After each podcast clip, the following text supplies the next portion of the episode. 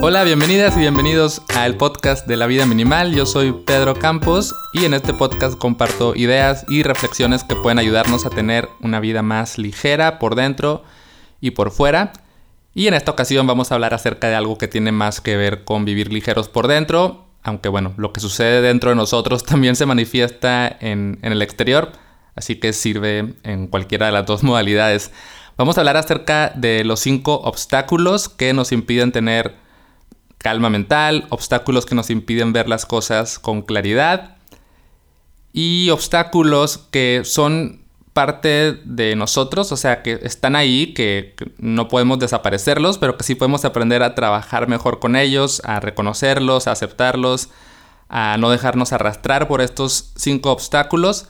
Son obstáculos que seguramente has experimentado, ya que te cuente acerca de ellos vas a decir, ah, claro, me ha pasado esto. Y estos obstáculos también aplican para la práctica de la meditación, es decir, son trabas que podemos encontrar mientras nos sentamos a meditar y que puede ser muy interesante como reconocerlos y trabajar con estos obstáculos. Pero bueno, el, episodio voy a trabajarlo un poco más enfocado hacia la vida en general, ¿no? O sea, cómo estos obstáculos eh, en nuestra vida cotidiana se manifiestan y, nos hacen bolas y, y, nos hacen todo un poco más difícil. Estos cinco obstáculos no los inventé yo, eh, son obstáculos que existen en el budismo, en, toda la filosofía que tiene que ver con, meditación. Y, bueno, estoy familiarizado con ellos porque, bueno, primero los leí, aunque estaban mm, puestos de una manera distinta, en, en, un libro que se llama Mindfulness in Plain English. Luego, bueno, cuando fui a un retiro de meditación mindfulness, hace mm, como tres años.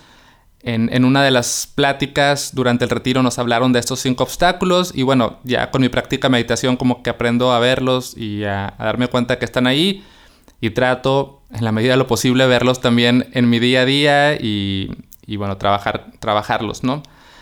Pues creo que no hay nada más que decir más que pasar directo a los cinco obstáculos que creo que es interesante saberlos y, y vas a ver que, que si empiezas a, bueno, ya, vamos a, vamos a entrar directo para que sigo dando más introducción. El primer obstáculo es el deseo. El deseo, pues es esta tendencia de la mente a querer, querer algo, a querer algo que no tienes o a querer más de lo que ya tienes, o no, el deseo de estar en un lugar diferente al que estás, eh, tener un trabajo diferente al que tienes, tener una pareja diferente a la que tienes, querer irte de vacaciones otra vez, querer comprar algo que no necesitas, desear comer algo cuando ni siquiera tienes hambre. Es como, sí, como este constante estar buscando algo, algo más, algo diferente. El deseo también es querer sentirte diferente a cómo te sientes y también el deseo es esta idea de querer que algo bueno dure para siempre. Como decir, es que no quiero que nunca se acabe esto tan maravilloso. Seguramente has experimentado esta sensación haciendo la relación con minimalismo, que es, digamos, como el tema que dio origen a este podcast, pues vaya, el consumo tiene que ver completamente con el deseo, porque compramos cosas solo por este impulso, por este estado mental de estar queriendo cosas. ¿Cómo se manifiesta el deseo en, en la meditación? Por ejemplo, cuando uno se sienta a meditar y está deseando, ah, quiero, deseo sentir iluminación y deseo sentirme este súper relajado o quizás ah, deseo mejor estar en otro lado, no quiero estar aquí sentado, mejor deseo ponerme a hacer otra cosa o deseo pararme a comer. O sea, es, es esta constante insatisfacción y es un obstáculo porque si estamos como constantemente respondiendo a estos deseos, pues nuestra vida se puede salir de control porque siempre vamos a estar tratando de satisfacer estos deseos. O si no los satisfacemos, pero tampoco, digamos, mm, eliminamos, por decir así, estos deseos, pues vamos a sentirnos siempre eh, insatisfechos, sin, sin paz. Vamos a sentir que nada es suficiente y vamos a estar sufriendo todo el tiempo. ¿Te ha pasado que experimentas deseo? Pues supongo que sí. Y Ok, vamos a ver primero cada obstáculo y luego al final hablamos de lo que podemos hacer. Entonces está el deseo y el segundo obstáculo es un poquito como lo contrario, que es la aversión. La aversión es, es no quiero esto, es rechazo esto, es me enoja esto, es me molesta esto, esto quiero que se vaya, esto quiero que desaparezca. Em, eh, la, aversión es pues siempre cuando alguien dice algo que no te gusta y te choca, ¿no? O cuando, em, no sé, hay demasiado tráfico y tú ya quieres llegar y, ah, me, me molesta mucho el tráfico, ya quiero que la gente desaparezca. O eh, la aversión es no como, ah, esta comida no me gusta y guácala y, y, no voy a comer, ¿no? O no sé, o sea, cualquier, sí, como cualquier, este, ganas de que eso no exista o no esté o que se vaya, ¿no? No me gusta y guácala. Entonces, ¿cómo esto nos puede hacer daño? Pues no sé, siempre va a haber cosas que no nos gustan y si estamos constantemente rechazándolas y reaccionando ante esas cosas como desde el enojo, o sea, desde la aversión, pues no la vamos a pasar mal, vamos a hacer pasar malos momentos a otras personas, siempre vamos a estar molestos, insatisfechos y, vamos a ver todo bajo nuestro propio lente y creer que todo sea como a nuestra manera. Cuando experimentemos momentos de pérdida, de, tristeza, es decir, como emociones entre comillas negativas o emociones, digamos, no agradables, pues la vamos a pasar todavía peor porque vamos a querer que esas emociones no estén ahí. Y en la meditación, eh, la aversión la podemos percibir, por ejemplo, cuando, no sé, hay ruidos afuera y como que, ah, que se calle ese perro que está ladrando y no me deja meditar a gusto. O cuando te empieza quizás a incomodar un poco tu postura y luego, ah, eh, las piernas me duelen y me quiero mover del lugar y, y mi espalda me duele y me quiero levantar y no puedo concentrarme y soy el peor meditador, entonces rechazo eso todo eso es también como, digamos, síntomas de la aversión. Entonces ya tenemos dos obstáculos que son como dos caras de la misma moneda, el deseo y la aversión. El tercer obstáculo es la inquietud o la agitación y esto se manifiesta como, como mucha aceleración, prisa, impaciencia. Em, es un estado mental como de muchísimos pensamientos, de brincar de una cosa a otra, es no poderse estar quieto. Esto en la vida diaria pues sucede cuando no puedes estarte en paz, de que estás pasando de una actividad a otra, cuando no te puedes concentrar, cuando no puedes prestar atención ni siquiera a una película que estás viendo porque luego quieres irte a tu celular y luego quieres pararte a hacer otra cosa. Es esta como especie de, de ansiedad, de prisa por querer resolver cosas que ni siquiera están en tu control, de estar constantemente revisando tu correo y redes sociales. Entonces, sí, como esta incapacidad de estar como alto, en calma, ¿no? En la, en la meditación, pues obviamente, digamos, se puede experimentar cierta, inquietud permanente porque pues al final uno se va a sentar a meditar y, se va a notar que, la mente está generando pensamientos, que está como activo todo el tiempo mentalmente, pero la, la, inquietud como obstáculo es como un poquito más que eso, ¿no? Es como un exceso de pensamientos, un exceso de impaciencia, de prisa. Y, pues al final es algo que, no nos hace ningún bien porque pues estar sin, sin podernos eh, dedicar a una sola cosa, estar impacientes todo el tiempo, pues nos cansa, nos causa malestar y durante la práctica no nos permite como realmente estar atendiendo al momento presente.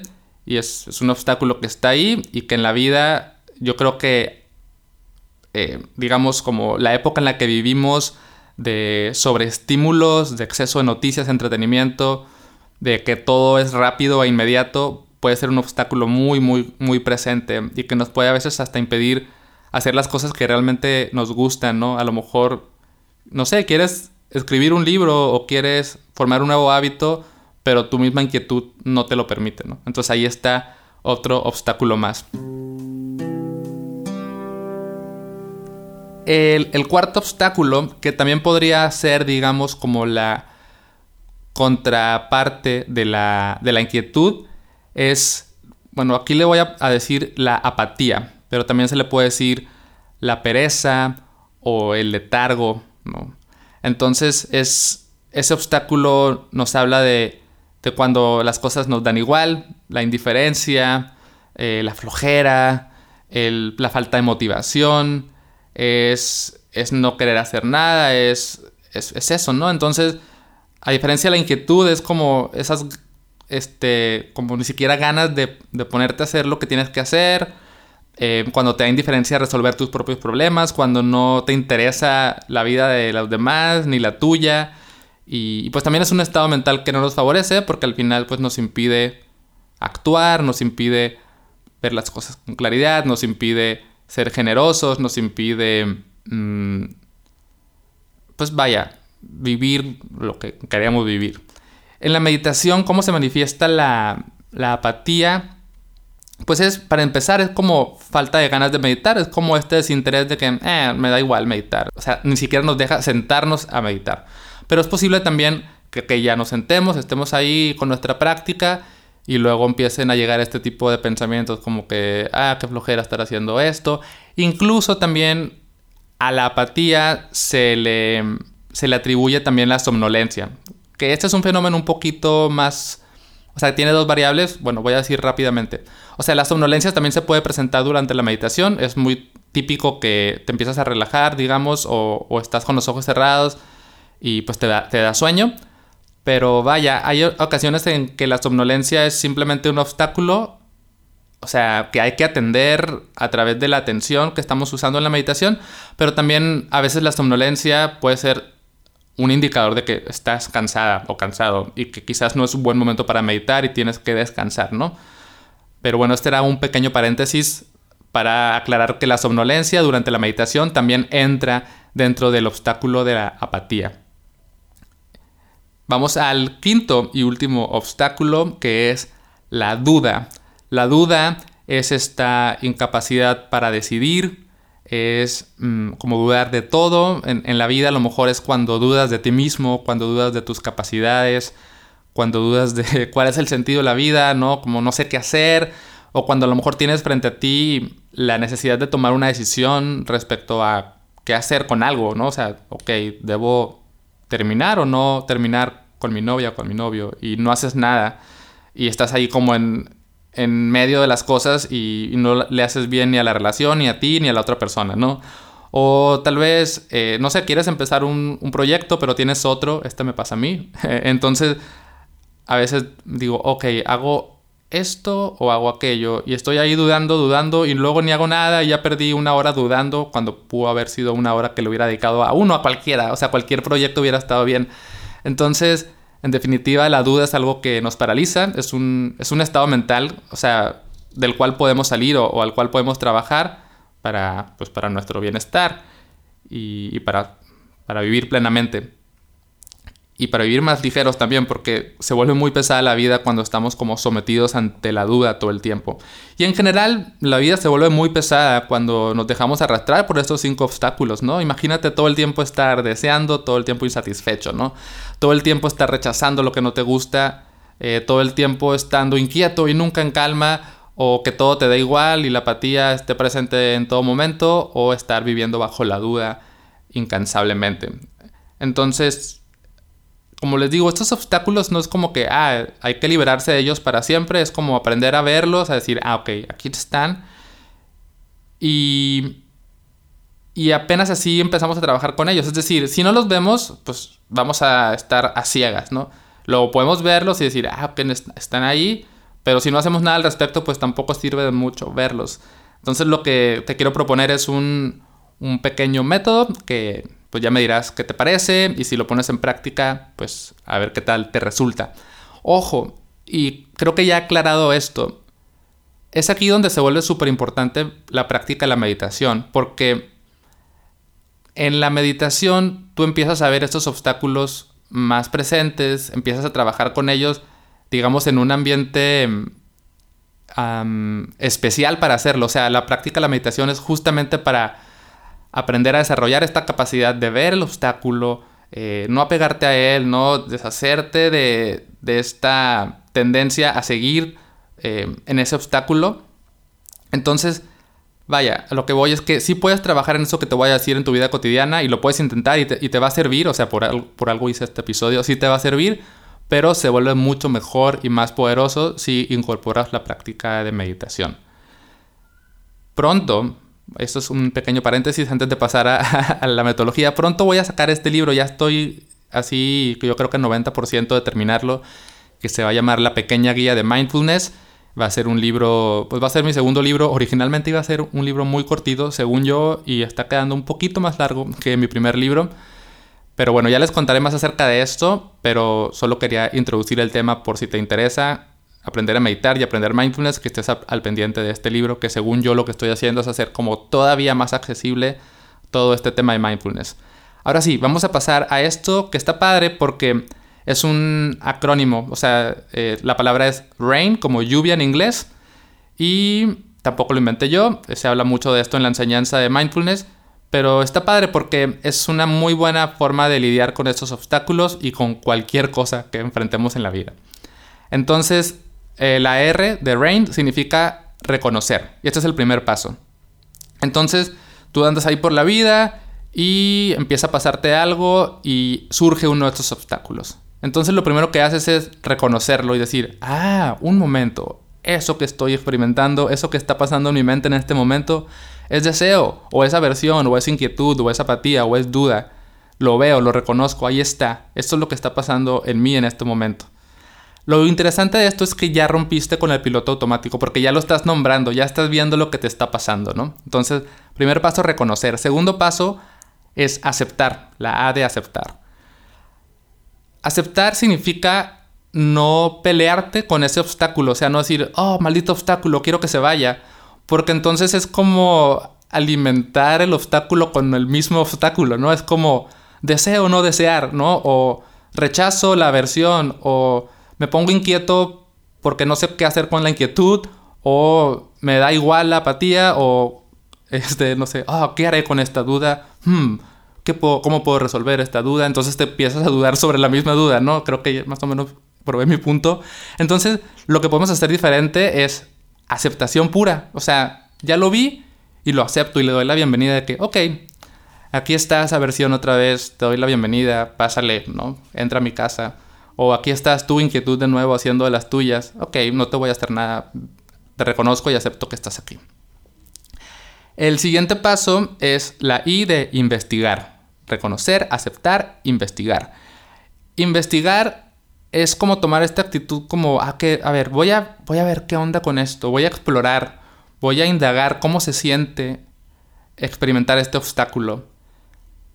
Y ojo, no se trata de explicar o encontrarle un porqué o una lógica, o sea, no te vas a poner a hacerte autoterapia, es nada más, ah, mira qué loco, se siente en mi pecho la, la inquietud se siente como, como una opresión, o no sé, o la apatía se siente como como un cansancio en los brazos o mira, la duda se siente como un mareo, ¿no? Entonces empiezas a, a ver cómo, cómo se siente el obstáculo, nada más lo investigas.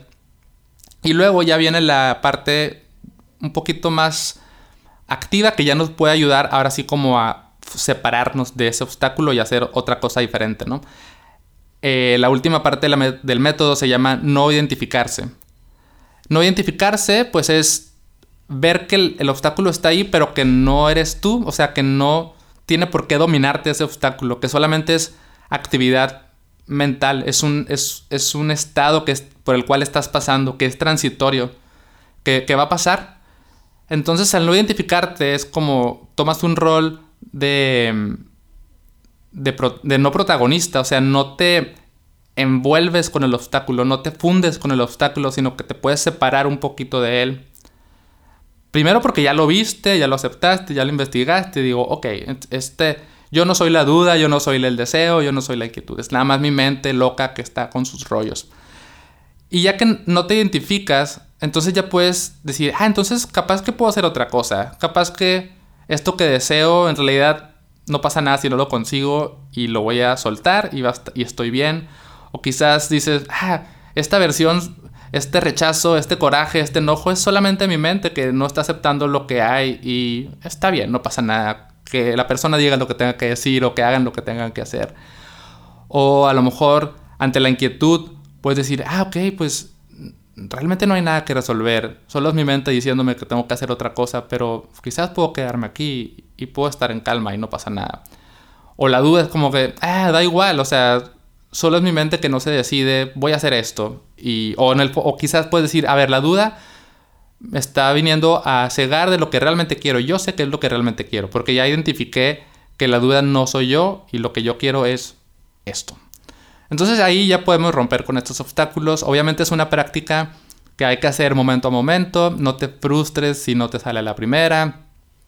Eh, yo llevo creo que como cuatro años meditando y todavía me dejo llevar por estos cinco obstáculos, pero bueno, los veo cada vez creo con más claridad, cada vez me duran menos mm, y, y, cada vez me pesa menos enfrentarlos, entonces creo que es algo que poco a poco va mejorando.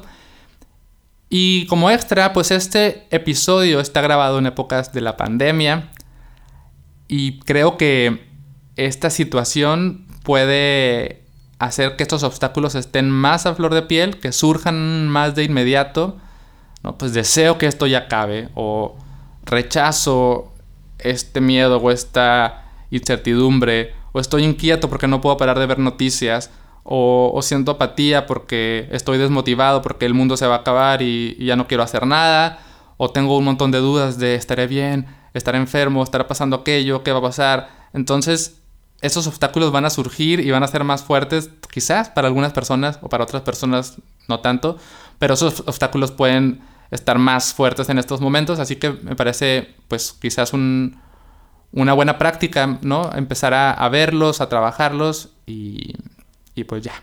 Espero que, te sirva. Esto que estoy diciendo lo grabé después porque estaba editando el podcast y luego me di cuenta, ah, quizás debía haber dicho esto.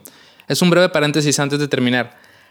Los, los obstáculos en esencia tienen algo que no necesariamente es malo o negativo. Es decir, una microdosis de, lo que significa el obstáculo puede ser algo sano o positivo.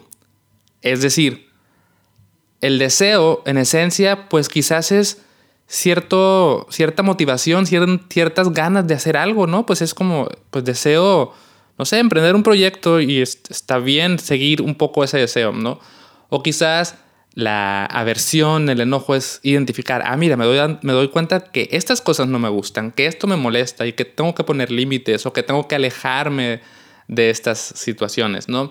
Quizás eh, la inquietud es, es, un indicador de que algo hay que resolver, es, es una preocupación quizás útil, es decir, mm, si estoy inquieto es por algo, algo me está llamando y algo tengo que hacer al respecto. La, ¿Cuál me faltó? La, apatía o la pereza quizás es una sensación o un indicador de que hay que descansar, que a ver, tampoco puedes estar todo el tiempo haciendo cosas y que está bien de vez en cuando tirarte en la cama y que te da igual y no hacer nada y relajarte, ¿no? Y, soltar un montón de cosas y que vaya a tirar un poco de flojera es necesario. Y finalmente la duda, pues también en esencia es, un pensamiento crítico, es, evaluar, es, mm, ¿estará bien esto? ¿Estará mal? Es, reflexionar acerca de ciertas cosas. Entonces, cuando hablamos de los obstáculos, estamos hablando de cuando estos em, pensamientos o sensaciones o lo que sea están al extremo, ¿no? Cuando no nos están ayudando en nada, cuando llegaron a un punto en el que nos perjudican. Entonces quise hacer este paréntesis para recordar también que nada es bueno, nada es malo, lo único que está mal es el exceso de las cosas.